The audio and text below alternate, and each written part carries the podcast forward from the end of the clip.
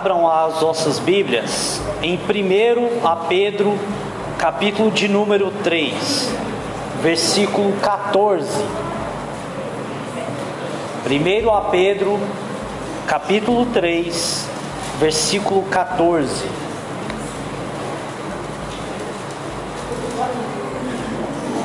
Quero aproveitar enquanto vocês abrem, quero louvar a Deus por essa oportunidade. A, ao irmão Yuri, Deus abençoe, obrigado por essa honra de estar aqui. Era para o meu amigo o pastor Santiago estar aqui, mas ele acabou indicando a mim e eu sou grato a Deus por essa oportunidade. Todos encontraram? Amém? Eu vou ler aqui, os irmãos acompanhem. Mas também, se alguma coisa padecerdes por amor da justiça, sois bem-aventurados, e não tem mais com medo deles, nem vos turbeis. Antes, santificai a Cristo como Senhor em vossos corações, sempre preparados para responder com mansidão e temor àqueles que vos pediram a razão da esperança que há em vós, tendo uma boa consciência para que falam para os que falam mal de vós, como de malfeitores. Fiquem confundidos os que blasfemam do vosso bom porte em Cristo Jesus. Podemos assentar, amém?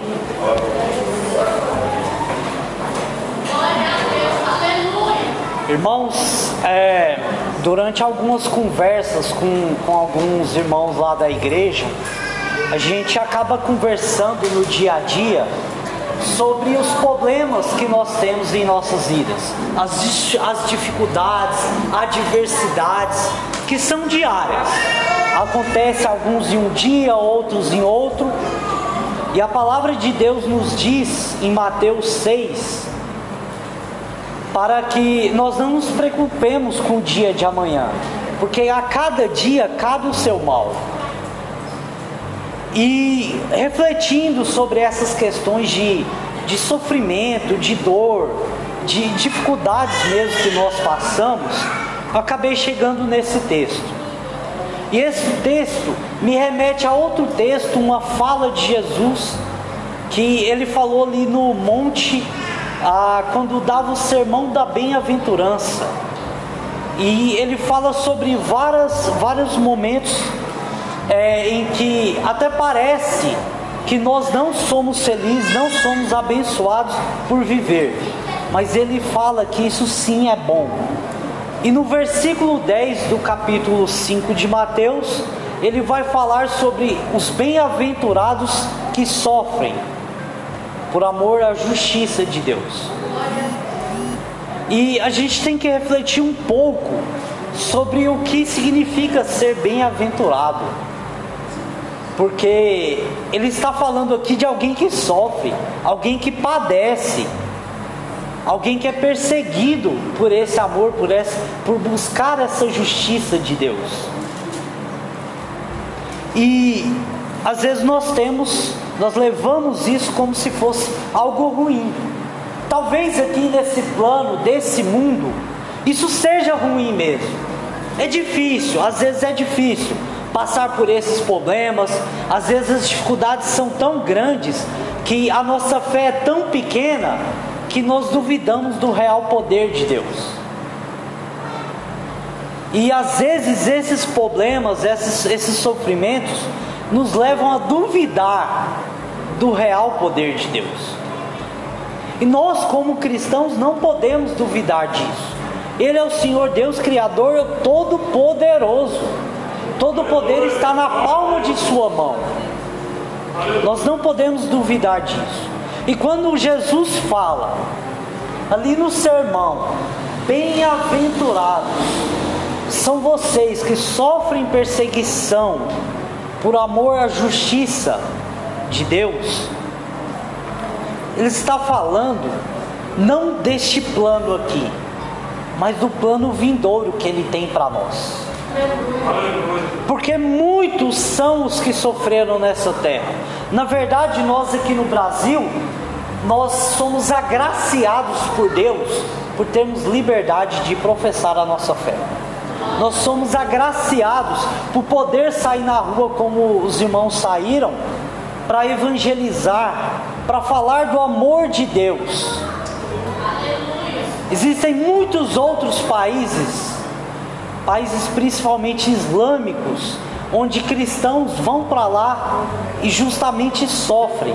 E eles são cientes de que vão sofrer, de que vão padecer. Mas eles têm um amor tão grande por Deus, pela obra, pelo sacrifício de Jesus naquela cruz, que eles não se importam. Nós aqui somos muito bem abençoados por Deus, porque nós temos essa liberdade. Mas já imaginou se não tivéssemos essa liberdade? Será que nós ainda estaríamos aqui congregando, comunhando com os irmãos, adorando a Deus? Será que nós estaríamos aqui? Será que a nossa fé ela está totalmente firmada em Jesus o bastante para nós não padecermos diante de tais circunstâncias? Eu gosto muito de lembrar histórias, histórias bíblicas, que nos remetem a esse tipo de caso. E eu lembro muito de Jó. Jó foi um homem que ele era muito abençoado, como nós somos. Talvez não em tanta quantidade, né? Porque ele era muito abençoado. Mas ele tinha uma boa casa, tinha uma boa família. Quantos aqui tem isso? Dê glória a Deus por isso. E ele tinha uma boa circunstância ali de vida, tinha esposa, filhos, servos, tinha uma boa quantidade de gado, mas certo dia Satanás aparece na presença de Deus e pede para tocar na vida de Jó. E Deus dá liberdade. Vai lá e toca, só não toca na vida dele. E Jó começa a perder tudo, tudo, tudo mesmo. A mulher manda ele é, é, injuriar desse Deus, porque era um Deus que ela, segundo ela, teria tomado tudo de Jó. Os amigos de Jó tentam culpar a Jó como se ele tivesse feito algum mal e Deus estivesse julgando a vida de Jó. Mas Jó ele foi fiel, ele foi firme.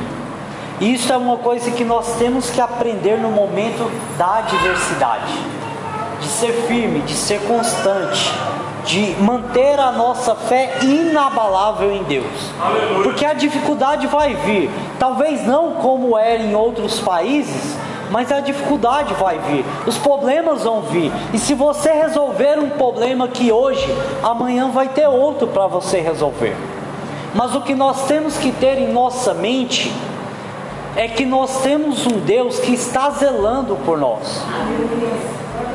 Nós temos o Espírito Santo de Deus que está do nosso lado, nos consolando, nos guiando, nos protegendo. E se nós tivermos esse espírito, essa confiança em Deus, nós vamos conseguir passar por essas tribulações. Um exemplo que eu gosto muito de citar quando nós falamos disso é Daniel. Desde o momento que ele chegou na Babilônia, ele passou por diversas circunstâncias em que a fé dele poderia ser abalada. Mas em nenhum momento na citação bíblica você vê Daniel fraquejando, Daniel sucumbindo. Não, ele foi firme, fiel e constante. Quando ele passou pela cova dos leões, nós temos um exemplo muito claro disso. Eu vou ler aqui com os irmãos, não precisam abrir a Bíblia, é, Daniel capítulo 6, versículo 10. E Daniel, quando soube que a escritura estava assinada, entrou em sua casa, e abertas as janelas do seu quarto que davam para a banda de Jerusalém, ajoelhava-se três vezes ao dia e orava e dava graças diante de Deus, como antes também costumava fazer. Olha só, primeiro eu vou ter que explicar como chegou nesse versículo aqui, como chegamos nessa história.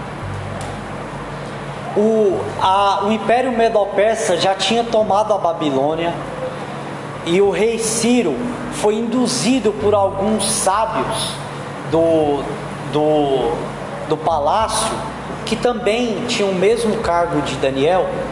O rei Ciro foi induzido por esses sábios para que ele fizesse um decreto. E neste decreto não era permitido você orar, você adorar nenhum outro Deus que não fosse os deuses da Babilônia, que não fosse a divindade do rei.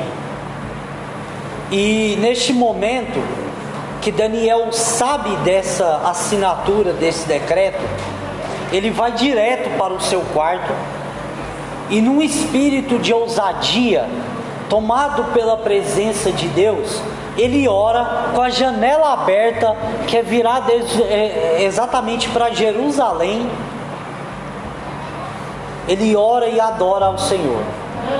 E era um momento de adversidade. Pela lei, ele não poderia adorar. Irmãos, pode chegar um dia aqui no Brasil que nós não vamos poder mais fazer isso. E eu estou falando pode, eu estou sendo bonzinho, porque na verdade, nós que cremos na, na veracidade da Escritura, sabemos que esse dia vai chegar. E não é só no Brasil, é no mundo inteiro. Nós que cremos que Jesus vai voltar e que um dia vai começar a grande tribulação, nós temos que, que ter a certeza de que esse dia vai chegar. E neste dia nós temos que estarmos preparados, porque estudando Apocalipse, nós temos a certeza de que se não se não formos encontrados verdadeiros adoradores, se não formos encontrados salvos em Jesus naquele dia, alguns de nós poderemos passar por essas tribulações aqui. E se você não estiver firmado nesta palavra, você pode acabar sucumbindo às obras do maligno que ele vai vir fazer sim. E neste dia talvez não haja mais como reverter esse caso. Nós temos que ser cientes disso. E Daniel nos dá uma verdadeira prova de como nós temos que agir nesses momentos porque Daniel foi perseguido. Os sábios, quando vieram falar com o rei, eles já estavam cientes de que Daniel não aceitaria o decreto. Foi proposital que os sábios fizeram isso. Eles queriam tentar contra a vida de Daniel. Mas aí vem outra obra maravilhosa de Deus. Porque o rei Ciro até tenta conversar com Daniel e tenta não cumprir esse decreto. Mas os sábios, eles apontam para a lei daquela nação de que o rei não poderia voltar atrás. E o rei acaba levando Daniel à cova dos leões. É uma história muito contada que com certeza todos vocês sabem. Não preciso aqui repetir. Mas todos sabem que Daniel foi liberto da cova dos leões, que lá dentro ele passou a noite inteira e os leões não tocaram em sua vida. Irmãos, eu não tenho dúvida que se fosse algum outro homem, ele seria morto ali pelos leões. Mas Daniel está nos dando um caminho a seguir, uma direção.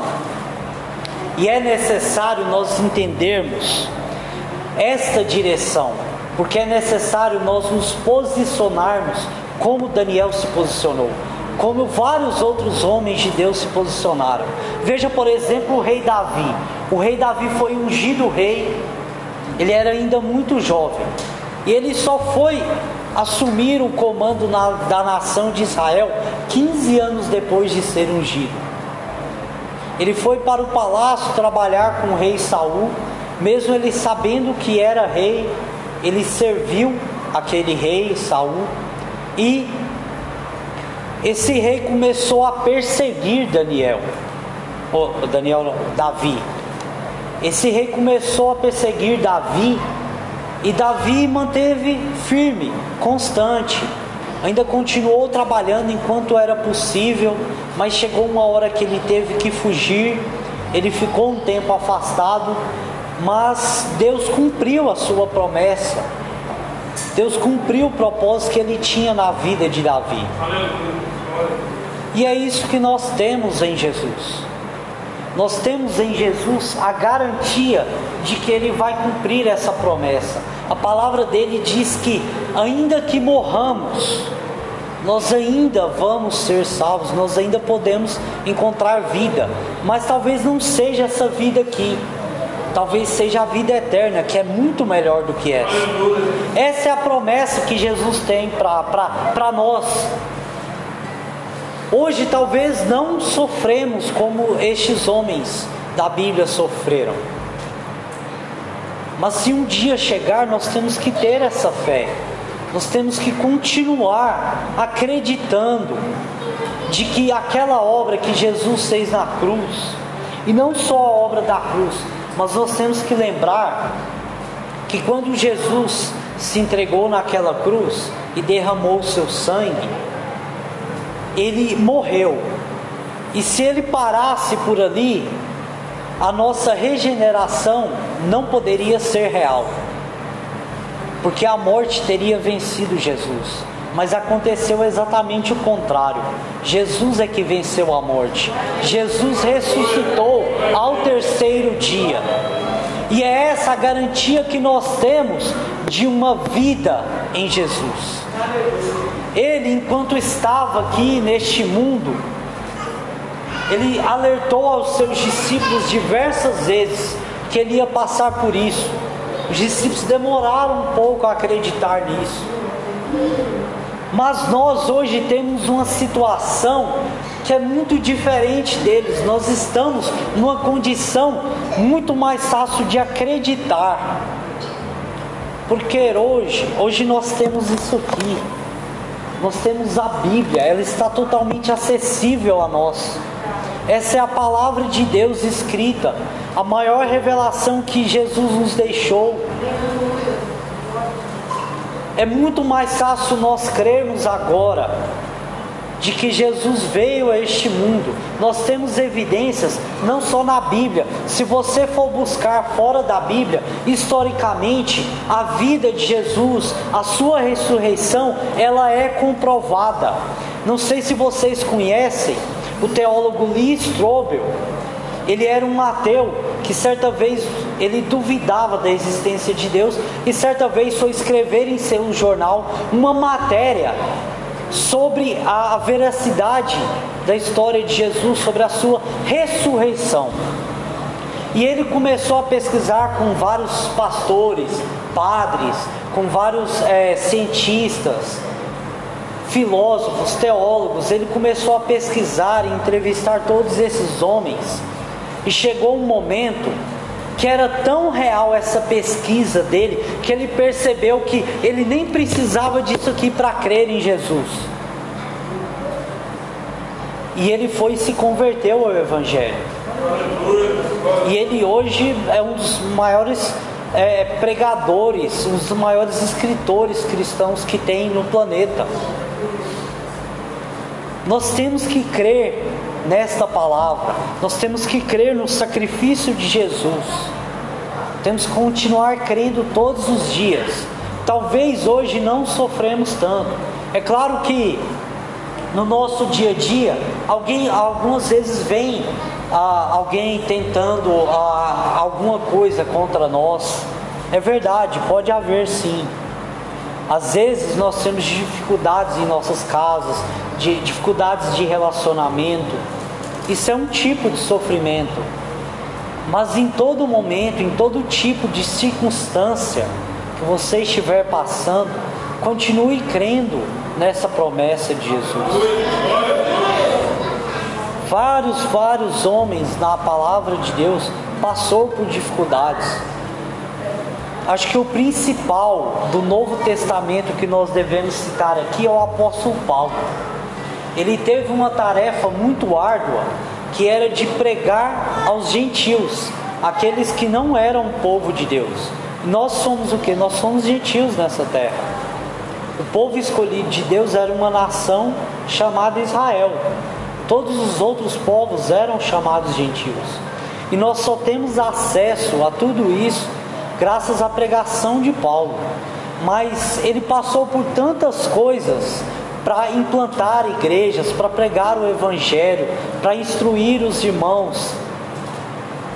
Ele passou por naufrágios, por açoites, por várias dificuldades para pregar esse evangelho. E no, no livro de Filipenses, capítulo 4, versículo 13, nós temos um versículo que é muito citado em diversas igrejas mundo afora, que é posso todas as coisas naquele que me fortalece. Mas sabe do que Paulo está falando aqui? É que ele não pode ter um carro, não é uma casa, não é uma benção, não é um serviço bom. É que ele pode passar por tudo o que ele passou novamente, porque quem fortalece ele é Jesus Cristo que ele está falando, é que ele pode passar por todas as dificuldades que tiver, mas que a fé dele, a confiança, a esperança dele está em Jesus, está na sua obra redentora na cruz. Por mais que nós venhamos passar por essas dificuldades, e sim nós vamos passar, irmãos, nós temos que manter essa fé. Temos que manter. E o que mais impactou ao estudar para trazer essa palavra é sobre a questão de posição. Qual posição nós tomamos diante de Deus? Porque Daniel tomou uma posição. Quando ele ficou sabendo do decreto, ele se colocou de joelhos e foi adorar a Deus.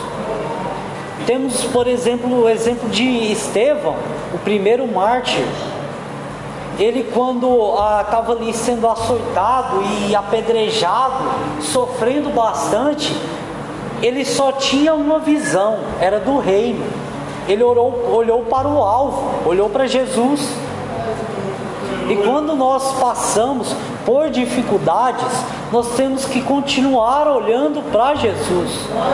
Estevão estava ali sendo apedrejado, mas ele estava olhando para Jesus. E é isso que nós devemos fazer. Devemos continuar olhando para Jesus, olhando para a sua obra redentora da cruz. Eu vou ler um, um versículo aqui, já caminhando para o final, e exatamente para confortar a igreja, porque às vezes esse tipo de palavra ele ele pode às vezes causar algum, alguma, algum entendimento é, de que talvez nós não estejamos tão fortes, que somos falhos, somos fracos. E é verdade, nós somos isso. Mas eu quero aqui ler um, um versículo para confortar o coração dos irmãos sobre exatamente sobre essa obra de Jesus. Em Apocalipse capítulo 20, versículo é, versículo é, capítulo 20, versículo 4. Os irmãos que puderem abrir para acompanhar, porque eu creio que que essa palavra ela é fiel e verdadeira e que realmente nós vamos viver essa palavra. Apocalipse, capítulo 20, versículo 4. Eu vou ler e os irmãos acompanham. Isso aqui é o apóstolo João tendo uma visão. E vi tronos, e assentaram-se sobre eles, e foi-lhe julgar, dado o poder para julgar. e vi ali alguns daqueles que foram degolados pelo testemunho de Jesus e pela palavra de Deus, e que não têm adorado a besta, nem a sua imagem, e não receberam o sinal em sua testa, nem em suas mãos. Isso aqui, irmãos, é uma promessa de Deus se cumprindo para aqueles que sofreram, aqueles que padeceram, mas também aqueles que mantiveram firmes na promessa de Jesus. Essa é uma promessa que ele tem para todos nós, de que um dia ele voltará e ele triunfará e ele nos fará morar com ele. Nós poderemos alcançar dessa graça maravilhosa de viver a plenitude dos tempos com ele. Nós temos essa promessa. E a nossa fé deve ser de que essa promessa ela vai se cumprir sim. E temos que ter a fé de que um dia Ele virá e nos levará, e vamos morar com Ele, e vamos adorar o Teu santo nome. Então, por isso, nós devemos continuar crendo que, apesar das dificuldades que vivemos aqui, apesar das tribulações que passamos aqui, nós temos um Deus que se fez homem. E nós temos que entender a, a realidade disso aqui.